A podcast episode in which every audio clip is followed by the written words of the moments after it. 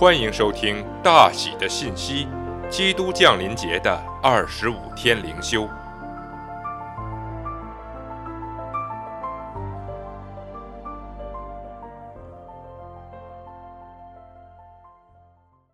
第六天，平安归于他所喜悦的人。你们要看见一个婴孩包着布卧在马槽里，那就是记号了。忽然有一大队天兵同那天使赞美神说：“在至高之处荣耀归于神，在地上平安归于他所喜悦的人。”路加福音二章十二至十四节。平安为谁？在天使的颂赞声中响起了一个低沉的音调。愿平安归于他所喜悦的人，愿平安归于他所喜悦的人。人非有信就不能得神的喜悦，所以圣诞节并非是给所有的人带来平安。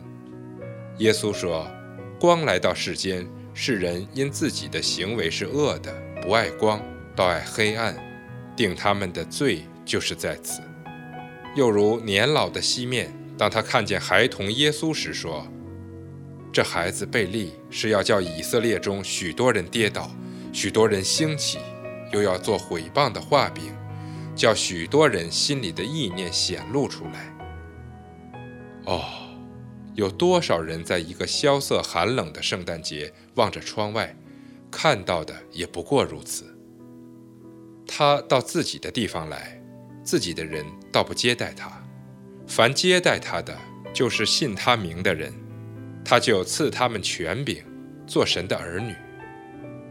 耶稣只对门徒说：“我留下平安给你们，我将我的平安赐给你们。我所赐的，不像世人所赐的。你们心里不要忧愁，也不要胆怯。